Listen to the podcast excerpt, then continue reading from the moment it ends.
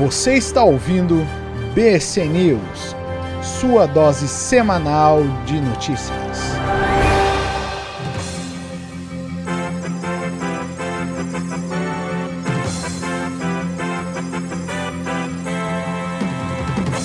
Salve, salve, brothers e sisters! Aqui quem vos fala novamente é Igor Moura. Esse é um plantão urgente BC News. Essa semana tá uma loucura. Tivemos incêndio no museu no Rio de Janeiro, Bolsonaro esfaqueado, e aí é sobre isso que a gente vai falar principalmente. Em relação ao museu, foi comovente 20 milhões de obras, salvaram-se meteoritos, alguma coisa de osso, mas ainda não se sabe o que. É, tem que haver uma puta avaliação. Foram seis horas pegando fogo. Tem repercutiu um monte isso tudo. Aqui no Paraná, por exemplo, eles pegaram todos os museus e estão reestudando todos os museus para ver o investimento, ver as questões do bombeiro, liberações, ver a questão de água, de sistema anti-incêndio. Então tá foi bom porque a gente tá repensando, mas péssimo, terrível para a ciência. Os cientistas que eu conheço estão todos arrasados. Eu fiquei muito triste, apesar de não ser um cientista, ser só um cara que admira a ciência. Fiquei extremamente triste. Imagino quem trabalhava ali, quem tinha suas pesquisas. Foi um troço complicadíssimo. Essa semana, é, se fosse só isso, já seria teria sido talvez a pior semana do ano. E aí a gente tem um outro fato que por isso esse plantão urgente e a gente tá trazendo essa notícia é, quente para vocês. Não vamos esperar até a próxima sexta-feira, devido ao fato de que Jair Bolsonaro foi esfaqueado hoje. Lá em Juiz de Fora, ele estava num comício, logo depois que ele até ironicamente estava dando uma resposta a Raquel Dodge acerca da, de uma questão que ele tinha falado de metralhar os petralhas ou fuzilar os petralhas, as coisas do Jair Bolsonaro, né? Aquelas coisas que a gente sabe que logicamente devem ser da boca para fora, não é possível que um, um ser humano pense assim, é mais a questão política e fazer o bafafá e tal. Quando o Lula, é, a carreata do Lula teve aquele atentado, ele falou que tinha sido o próprio PT que tinha atirado e tal. E aí essa questão do Bolsonaro tá rolando, tá dando uns, umas tretas complicadas assim, sabe? Então, imagina, pessoal do próprio PT e outros caras de esquerda e tal. E eu falo isso porque minha bolha é muito de esquerda, então eu posso te falar bem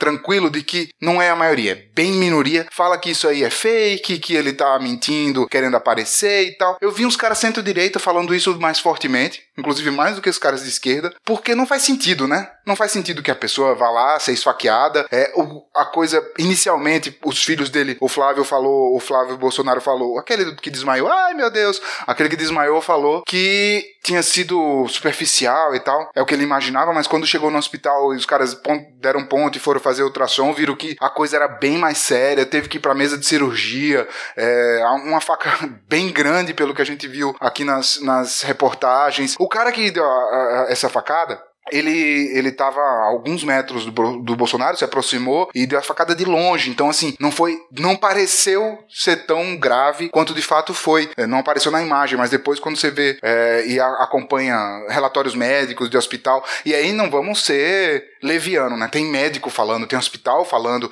tem vazou em WhatsApp de médico, vazou a conversa com, as conversas da galera, o pessoal tá dando boletim de saúde da própria Santa Casa de Juiz de Fora. Então, assim, troço é sério. Não, não é uma coisa tipo, ah, ele mandou dar uma facada nele mesmo, só se ele fosse imbecil, porque muito, muito sério, a localização foi séria, ele tá. Ele terminou, terminaram as cirurgias dele, ele tá com a bolsa, mas é, é grave. Então, assim, a gente pode ter novas notícias terríveis em pouco tempo. Então, você falar de um atentado contra um. um qualquer pessoa é muito complicado, mas contra um presidenciável é muito muito grave, é grave contra ele, contra a democracia. Todos os, os candidatos, a maioria deles, se manifestou obviamente repudiando esse tipo de coisa. O Boulos falou, a Marina Silva falou, o Henrique Meirelles falou, o Alckmin falou, o Ciro falou. É, todos eles fizeram posts nos seus twitters, Facebook, falaram, deram entrevista falando, obviamente, que são totalmente contra a propriedade também, totalmente contra esse tipo de, de questão, né? O presidente Temer, que essa semana também vem aparecendo bastante, apareceu querendo puxar o Alckmin numa areia movediça de acusações, que, poxa, Alckmin, fala com seus marqueteiros, porque tá muito feio isso que você tá fazendo, você faz faz parte do governo, e você fica falando mal do governo e bababá. Aí todo mundo começou a postar isso aí, o pessoal do PT, daqui a pouco poxa, Haddad,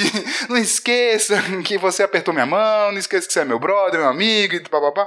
Tá tentando arrastar todo mundo, né? Mas esse mesmo Temer foi lá e falou também que era lamentável e tal, e quis dizer que isso deveria servir de exemplo para não incitar violência, parecendo dar uma própria cutucada no próprio Bolsonaro, que eu acho que não é o momento, assim. Apesar do Bolsonaro ter todas as questões dele, fazer as coisas dele, falar as barbaridades dele, ele não merecia, nem ninguém merece sofrer um atentado contra a própria vida, né? É uma coisa muito séria. Eu acho que é, o mínimo de respeito é necessário. É um senhor, ele tem 63 anos, merece respeito sim. É, obviamente que eu jamais votaria nele e torço que as pessoas que, que gostam de mim jamais votem nele, mas assim, entre não votar nele não gostar da posição política dele e dizer que ele merece isso, isso é um absurdo. Ninguém merece isso. É, justamente porque ele acha que muitas pessoas merecem isso, é, ou pelo menos ele se manifesta assim até para fazer o bafafá político, é que eu também não curto ele politicamente. Então, assim, a coisa foi bem estranha, foi séria.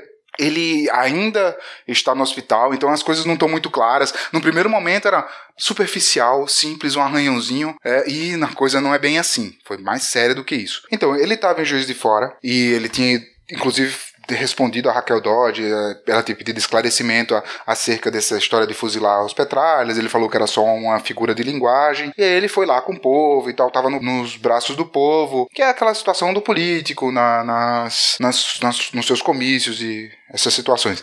As informações são que ele estava de colete à prova de bala, que é uma coisa bem grave, porque é, ele estava acima da, das pessoas e a facada foi de baixo para cima e pegou abaixo do colete, o que é muito absurdo. Imagina só, é, é, é o cara estava de colete, imagina se ele está mais exposto. É, eu não sei até que ponto é, esse, essa facada pegou no colete, não pegou. Falam-se abaixo do colete, outros falam que pegou no colete. algumas pessoas, e aí a questão da leviandade, né? Do, do lado da esquerda que eu já falei, e tem um lado da direita que é ah, que isso aí foi da, do PT, que isso aí é um pessoal petralha, que é não sei o que lá, e blá, blá, blá. O tal do Adélio Bispo de Oliveira, que é o cara que deu a facada, ele foi filiado ao pessoal de 2007 a 2014, se não me engano, é uma data assim, ele foi filiado há um tempo atrás, não está mais no PSOL. Lembrando que o Cabo Daciolo também foi filiado ao PSOL, então isso não quer dizer nada, quer dizer só que o PSOL tem pessoas loucas, não tem, não, não quer dizer que todo o PSOL é de pessoas loucas. Existem pessoas loucas no PSOL, como existe no PMDB, no PT, no PSTU, no PCO, no DEM, no PFL, no PSL, PFL o DEM é igual né? no PSL, no PDT, em todos os partidos tem pessoas loucas, como tem também em todas as escolas, em todos os hospitais, em todos, né? Esse cara foi filiado ao PSOL em um determinado momento. Agora ele era um cara que estava mais seguindo Daciolo, Lula, e ele tinha uns papos contra a maçonaria, que tinha que queimar todas as lojas maçônicas, inclusive é um papo muito parecido com Daciolo. Então, assim, é um doente, assim.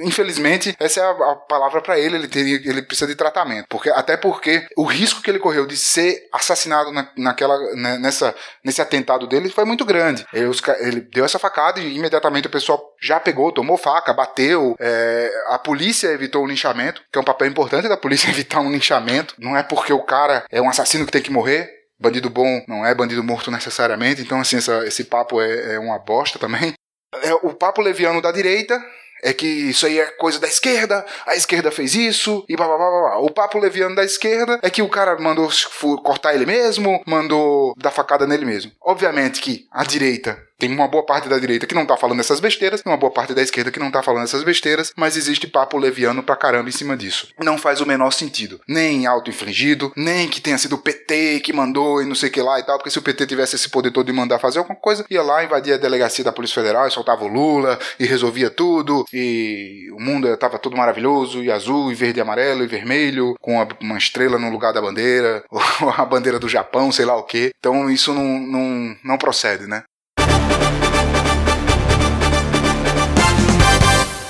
Então, agora O que a gente pode fazer é torcer para que não aconteça nada de mal ao Jair Messias, Messias Bolsonaro, Messias é do Lula, o Messias é do Bolsonaro, que não aconteça nada de pior, que ele melhore e tenha, tenha rápido retorno, que ele possa continuar com a campanha. É, é triste, segundo atentado contra presidenciáveis nesse ano, é, esse muito mais grave do que o do PT na minha concepção, porque esse teve acerto, é, alguém foi para o hospital, no, no primeiro que foi contra a carreata do Lula, os tiros foram no carro e não, não, não feriu ninguém, óbvio, teve teve atentados aqui em Curitiba contra seguidores do Lula e é, atiraram nos acampamentos e o pessoal foi pro hospital e foi, foi bem mais grave. Mas atirar contra um presidenciável, atirar não, né?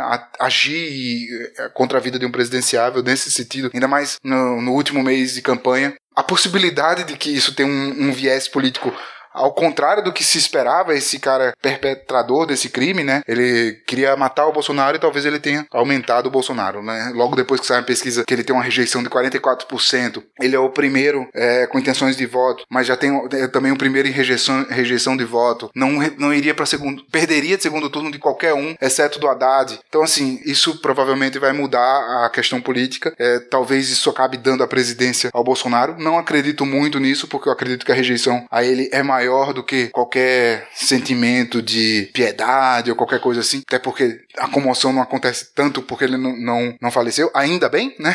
Melhor que ele não tenha falecido, óbvio, é, não pela questão política, mas sim pela questão do ser humano, né? Quanto ao Bolsonaro, é isso que a gente tem por enquanto. Se tiver qualquer outra notícia mais nova, a gente entra aí de novo numa situação de emergência, urgência aí para falar para vocês. Não gostaria de estar aqui dando nenhuma dessas duas notícias, nem a do Bolsonaro, nem a do museu. A do museu é muito triste, né? Um museu que tem 200 anos, foi fundado em 2000, em, 2000, em 1818, é, fica lá no Quinta da Boa Vista, no Rio de Janeiro. Fica ou ficava, né? Agora tá uma ruína. Algumas pessoas estão falando em deixa a ruína do jeito que tá, nem adianta reconstruir. Alguns idiotas falaram em em reconstrução do museu, como se fosse possível reconstruir a Luzia ou reconstruir um monte de coisa que tinha ali que se perdeu para sempre. É, muitos documentos não digitalizados, alguma coisa estava digitalizada, mas digitalizar não necessariamente é a resposta, porque digitalizar não vai trazer as nuances da questão do original, para fazer análises, por exemplo, químicas e carbono e outras coisas tanto. Não, não nem sempre digitalizar é a solução. As pessoas é, sim às vezes tem uma coisa muito simplista para resolver os problemas. É, lembrando que o museu tinha um orçamento de 500 mil reais há alguns anos atrás e foi diminuindo até chegar agora, esse ano de janeiro, abriu a 50 mil reais. Então é bem complicado, assim. Passou por, por uma questão de negligenciamento durante muitos anos, inclusive os hidrantes não tinham água, os bombeiros tiveram que pegar água de um lago na frente, foi bem complicado essa questão do museu, assim, muito triste de, de se falar, né? A questão do Bolsonaro é muito grave, porque é um presidenciável, é um atentado contra a democracia, mas a questão do, do, museu é uma questão é contra a história, sabe? É contra não só a história, mas contra o futuro e contra a, a ciência. Muitas vidas ali foram perdidas, né? E muito, muitos anos de trabalho foram perdidos. Então é, é uma coisa bem grave também. É uma semana muito triste, assim. E triste também por ver o Temer falando no Twitter sobre qualquer coisa, né? O Temer devia ficar na dele porque, coitado, ele. A, a única coisa que ele tem mais que o Bolsonaro, por exemplo, é a rejeição. E eu queria agradecer muito muito aqui ao meu editor-chefe de museus, o Gabriel Moura. Dá um oi aqui, Gabriel. Oi. Obrigado demais. Foi ele que espirrou no meio do negócio aí também. Quando você escutar um espirrozinho por trás, foi ele, tá me ajudando aqui a juntar as informações. A gente não fez uma pesquisa profunda, obviamente, não tem dados extremamente quentes também porque a gente não teve nem tempo de fazer isso. A gente está trazendo a notícia aqui bem nova para vocês. Tem algumas coisas, a única coisa quente que não está rolando aí nas TVs e nos negócios, nas, nos noticiários internacionais é o que está rolando no WhatsApp, por exemplo, de médicos lá da Santa Casa falando que a coisa é grave, que tem policial federal chorando na porta é, do Bolsonaro achando que ele vai morrer. E isso tem um viés de boataria e tem que tomar muito cuidado com esse tipo de informação. É quente, mas tem, toma cuidado com essa informação porque às vezes as pessoas pessoas exageram. Às vezes, uma pessoa falando uma coisa, a outra vai lá, interpreta errado e vira o telefone sem fio, né? Então, o que é de mais quente é isso. A gente pode falar de antemão que a coisa foi bem mais grave do que se está se passando na TV, bem mais grave. Então, teve um, umas questões aí de cirurgia mais pesada, coisa, coisa pode via, virar um, um quadro pior. Então, torcendo pela melhora rápida do Jair Bolsonaro. Esperamos que vocês tenham curtido essas notícias. É, sentimos muito em ter que dar essas notícias agora, dessa maneira. Valeu, obrigado!